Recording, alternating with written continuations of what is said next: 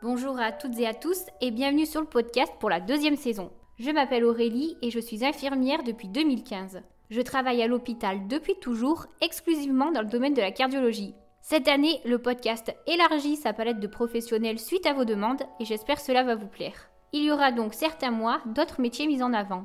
De plus, du contenu supplémentaire sera disponible sur les réseaux et les plateformes d'écoute. Toutefois, les témoignages de patients sont toujours présents. Merci à tous pour votre écoute et je vous laisse avec votre épisode. Je vous retrouve dans le podcast aujourd'hui avec le témoignage de Vinciane, infirmière libérale à Paris. Elle nous explique son quotidien dans la sphère la plus intime des patients, leur domicile. Salut Vinciane et merci beaucoup euh, d'abord me contacter euh, sur le podcast et après de participer à celui-là. Est-ce que bah, pour que tout le monde puisse te connaître et la question euh, classique du podcast, est-ce que tu peux te présenter s'il te plaît? Eh ben, je m'appelle Vinciane, j'ai 30 ans et j'habite et j'exerce à Paris, dans le 20e arrondissement, Ménilmontant, Belleville, l'Est parisien. Est-ce que du coup tu peux nous retracer euh, ton parcours euh, professionnel et pourquoi bah, tu as choisi le, métier d'infirmière?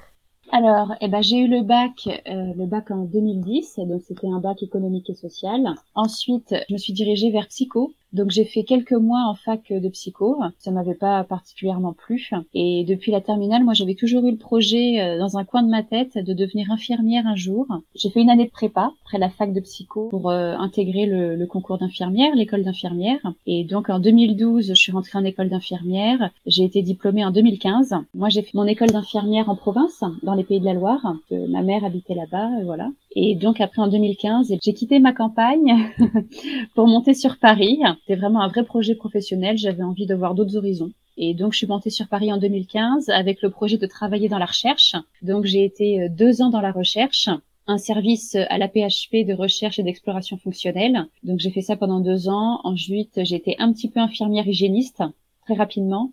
Et puis après, le libéral. Et le libéral est arrivé en 2017 et donc bah, depuis 2017, infirmière libérale sur Paris. En recherche, tu peux développer, c'est quelque chose qu'on n'a pas encore euh, parlé sur le podcast, euh, la recherche infirmière. Est-ce que tu peux nous en dire un peu plus? Oui, bien sûr. Donc alors moi c'était dans un service euh, de recherche, donc c'était la neurourologie et toutes les maladies périnéales. Donc en fait, euh, je travaillais avec euh, un professeur, avec des chefs de clinique. C'était vraiment un service euh, de pointe. Moi, les médecins avec lesquels je travaillais, c'était des MPR, donc des médecins de physique et rééducation. Et donc en fait, on s'occupait de toutes les conséquences au niveau du périnée, de toutes les maladies neurologiques. Donc en fait, tout ce qui était blessé médulaire, AVC et surtout sclérose en plaques, dès l'instant que le système neurologique est touché, en fait, eh ben, il y a des conséquences au niveau de la sphère périnéale. Donc tout ce qui est euh, problème euh, vésico-sphinctérien, euh, tout problème sexuel aussi, c'était un service donc d'exploration fonctionnelle, de recherche. Notamment, on pouvait tester des médicaments qui n'étaient pas encore sur l'AMM, qui n'avaient pas encore eu l'AMM, l'autorisation de mise sur le marché. Donc, on pouvait tester euh, des médicaments euh, qui venaient d'Allemagne, du Japon, etc. Nous, on les testait dans l'unité de recherche. Et après, donc nous, en tant qu'infirmière, on suivait des protocoles. Il y avait des gens qui étaient sous monitoring. Et donc, on aidait les internes, on aidait les chefs de clinique à faire de la collecte de données. Et après, eux montaient un dossier. Et après, si le médicament était jugé efficace, satisfaisant, sans effet secondaire, après, il passait d'autres processus et après, il obtenait l'autorisation de mise sur le marché français. Donc euh, voilà, puis d'autres choses. Et puis après, c'est aussi la participation euh, des recueils de données après pour aussi euh, les travaux des internes. Et après, bah, c'était aussi partir à des congrès, participer à des travaux de recherche. Enfin bon, voilà quoi. Des congrès médicaux aussi. On, on participait en tant qu'infirmière. C'était super intéressant. Et donc, comme tu l'as dit précédemment, tu es actuellement infirmière euh, libérale. Euh, est-ce que tu mhm. peux nous expliquer euh, pourquoi ce pourquoi ce choix? En fait, quand j'étais dans la dans l'hygiène, en fait, c'était mon dernier poste vraiment en tant que salarié. Bah, j'ai posé ma démission parce que je m'entendais plus trop avec la hiérarchie, avec la direction de l'établissement dans lequel j'étais. Et puis, bah, j'ai posé ma démission et donc. Bah, je savais pas tellement quoi faire. Le où j'ai posé ma démission, je suis rentrée chez moi, j'ai consulté les petites annonces et il y avait une infirmière qui, dans mon quartier, rechercher une remplaçante suite à un congé maternité. Donc je me suis dit bah je perds rien, donc je vais postuler en sachant pas du tout ce que c'était que le libéral et en pensant pas du tout être prise. Parce que moi dans, dans mon esprit pour devenir infirmière libérale fallait au moins avoir 10 ou 15 ans d'expérience. Fallait savoir tout faire pour euh, être opérationnel en ville. Et moi qui avais pas un profil très technique je pensais pas du tout être retenue mais je suis quand même allée. Et en fait ça a super bien matché. Et euh, un congé maternité qui devait durer trois mois Et ben en fait, avec cette collègue, on est resté cinq ans ensemble à travailler. C'est le hasard de la vie.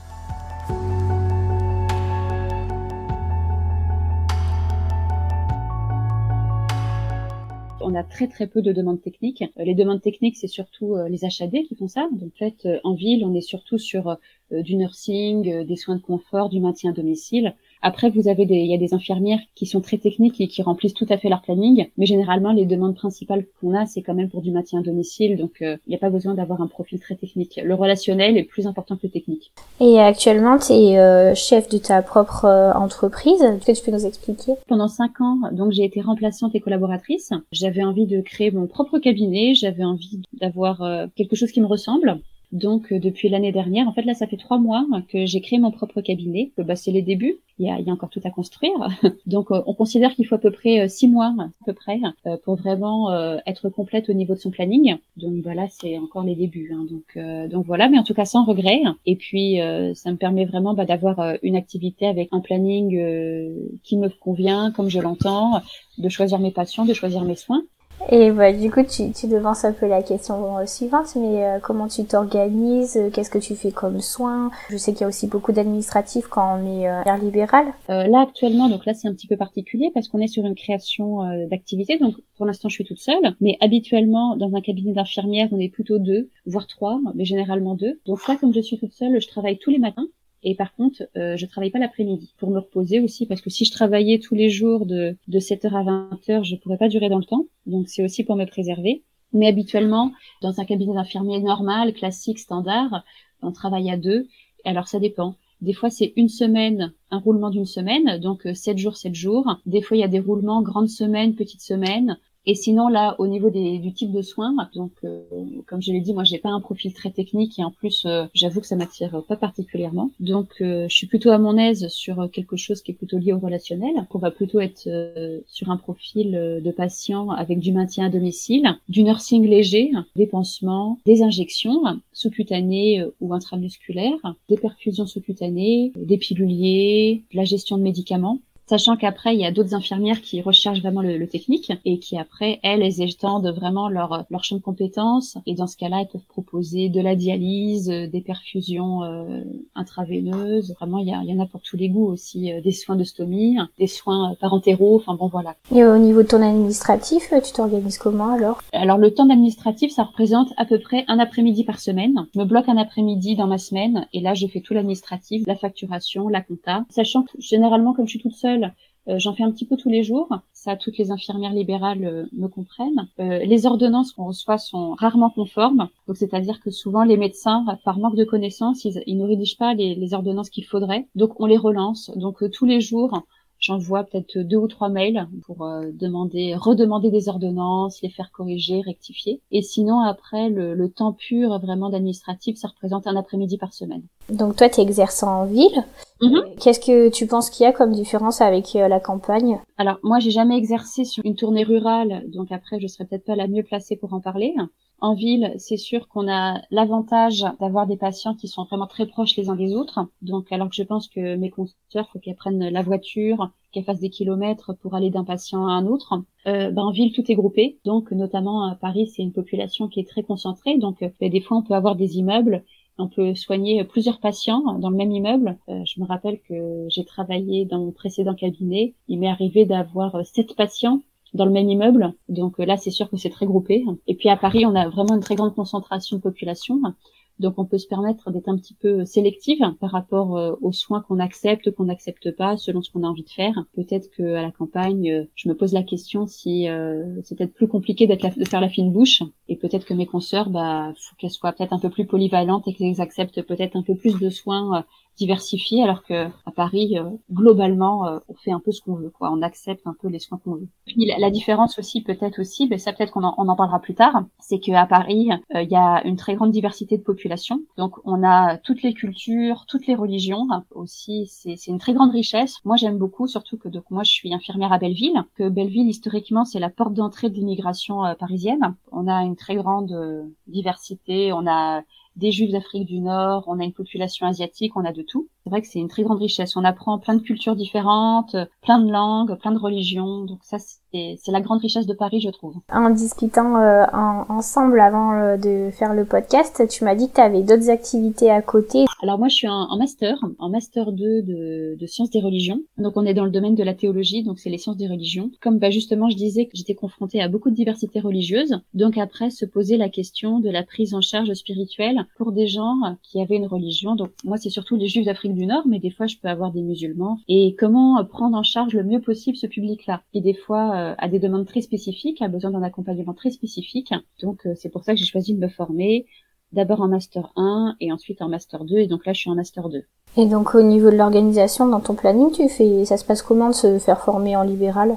Euh, bah, en tout cas, pour moi, c'est l'avantage d'avoir toutes mes matinées. C'est que du coup, l'après-midi, je suis vraiment disponible, donc je peux me consacrer à ma formation. Que ça, le master 2, voilà, je me consacre à ça l'après-midi. Je travaille mes cours, mes dissertations, etc. Après, comment se former en libéral? Donc ça, c'est du point de vue général. Alors en libéral, on peut se former de plein de façons différentes. En fait, on a plusieurs budgets qui sont débloqués pour qu'on puisse se former. Donc le premier budget, c'est le DPC. Donc le DPC, on a droit à 14 heures par an de formation et euh, on a droit à une petite indemnisation pour pendant qu'on se forme, on n'est pas pendant notre tournée, donc on a droit à une petite indemnisation par rapport à ces 14 heures par an. Ensuite, c'est le FIFPL. Donc le FIFPL, c'est un crédit professionnel euh, avec une déduction des impôts. Et puis après, euh, on a droit aussi à des formations. On peut se former. Toute formation est déduite de nos impôts. Il y a plein plein de possibilités de se former en libéral tu disais même que c'était plus facile de se former en libéral que des fois en service. Bah, à l'hôpital, enfin, je sais pas, mais moi j'ai déjà été confrontée que par exemple, quand j'étais à l'hôpital, ben, moi j'aurais bien voulu avoir du temps de formation et ma cadre me disait, mais si je vous autorise vous, ben, je vais devoir autoriser les autres collègues. Donc, faut qu'il y ait quand même euh, une, une égalité dans l'accès aux formations. Donc, euh, des fois, je, moi, ça m'est arrivé euh, d'attendre des, temps de formation qu'ils veulent pas, ou enfin voilà quoi. Donc, donc, ce que je peux comprendre, alors qu'en ville, euh, si j'ai envie de me former, si j'ai envie de faire une formation, euh, je la réserve et puis voilà quoi. Donc, j'ai pas de questions à me poser par rapport à l'accès aux formations.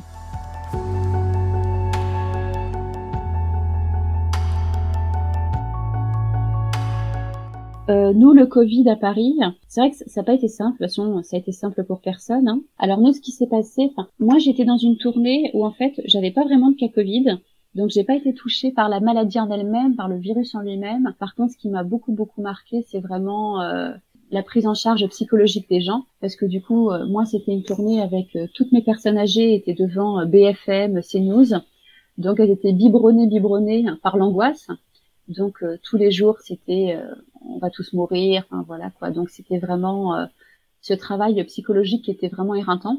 Qui m'a aussi beaucoup marqué, c'est euh, suite au, au, premier discours présidentiel, donc euh, de mémoire c'était en février 2020, et en fait il y a vraiment eu un vrai exode de Paris. Donc euh, moi j'ai travaillé le lendemain, en fait je voyais des Parisiens qui chargeaient leurs voitures avec les glacières, avec vraiment plein de choses, toutes les valises, qui chargeaient leur voiture plein à craquer et qui partaient. Donc, on avait l'impression que c'était la guerre. Et après, ça a été très étrange de travailler dans des rues désertes. Paris, il y a toujours du monde. C'est quand même une ville où il y a toujours de l'ébullition, même, même dans les quartiers plutôt résidentiels. C'est de se retrouver toute seule dans des quartiers qui d'habitude bouillonnent, avec des rues désertes, avec des volets clos.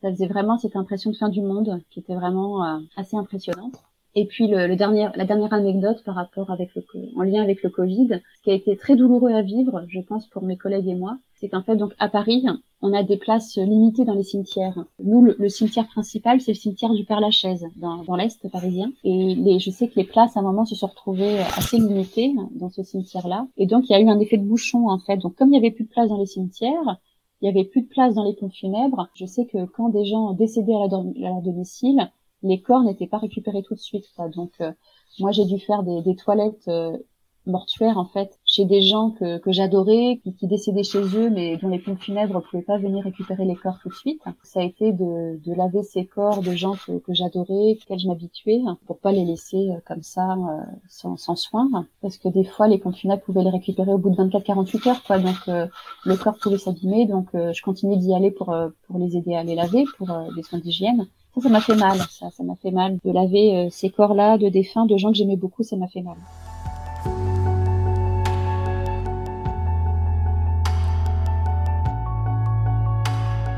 des moments comme ça, des moments de joie, oui, sûrement. Bah, de toute façon, c'est c'est aussi ce qui fait la richesse de ce métier, c'est qu'on rentre dans, dans la vie des gens, on rentre dans le domicile des gens. Voilà, on apprend à les découvrir. En ce moment, je, je vois une famille juive d'Afrique du Nord c'est très rigolo quoi parce que c'est des gens que quand ils vous aiment ils ouvrent vraiment la porte et puis il y a vraiment de, grosses démarcations d'affection quoi. Donc là en ce moment j'ai une famille que je suis et donc quand j'y vais ben, j'ai les pâtisseries orientales j'ai le thé tu restes ce midi on va manger couscous etc donc euh, on montre son amour avec la nourriture etc donc c'est très rigolo. Donc voilà ça c'est des gens euh, que j'ai dans mon cœur et que voilà c'est super d'aller chez eux mais après euh, c'est plus un ensemble en fait. C'est le libéral les moments joyeux c'est un ensemble de petits bonheurs. Voilà. C'est un ensemble de petits bonheurs. Ça va être euh, j'ai eu un patient qui était brocanteur qui était content de moi de mes soins. Alors euh, on allait dans la boutique il me disait tu choisis ce que tu veux. Donc voilà j'ai choisi des objets qu'il voulait m'offrir. Enfin voilà c'est la générosité des gens. Quand on leur donne de l'amour eh ben je pense qu'ils nous le rendent au centuple. Voilà c'est ça le libéral. On arrive à la fin du podcast. Est-ce que tu as peut-être d'autres choses à dire ou je sais pas, un mot à faire passer Eh ben, je dirais à mes consoeurs euh, qui sont à l'hôpital, si elles hésitent avec le libéral, de pas hésiter à nous solliciter pour venir voir comment ça se passe une tournée, parce qu'en fait, on manque de bras en libéral. Le Covid a euh, redistribué les cartes, c'est-à-dire qu'avant, une infirmière, quand elle était fatiguée, lassée de l'hôpital, elle venait en ville pour se renouveler dans sa carrière. Et depuis le Covid, en fait, euh, quand les infirmières en ont marre de l'hôpital, en fait, c'est qu'elles en ont marre de la profession et elles rendent leur blouse. Et du coup, nous, on n'a plus de bras qui viennent de l'hôpital pour nous aider en ville. On a, on a plus de collègues. Ça devient compliqué de recruter, de trouver du monde. Le but n'est pas de débaucher euh, dans ton service. Mais en tout cas, voilà, si jamais se pose la question du libéral, bah, de pas hésiter à interpeller les infirmières libérales de là où vous habitez, de venir faire une tournée de découverte qui n'engage à rien et que le libéral peut vraiment, vraiment redonner du sens à une carrière, redonner un deuxième souffle et que nous, on a besoin de collègues motivés qui aiment les gens, qui aiment leur métier et que ce serait un, un vrai bonheur, voilà, de pouvoir susciter des vocations par le biais de ton podcast. Voilà, pour nous rejoindre en ville. Eh ben, super. Je te remercie en tout cas. Je t'en prie. Merci à toutes et à tous d'avoir suivi cette interview. Si elle vous a plu, n'hésitez pas à lui accorder une jolie note sur votre plateforme d'écoute et à y laisser un commentaire. Et nous, nous nous retrouvons très vite pour un nouvel invité. Belle journée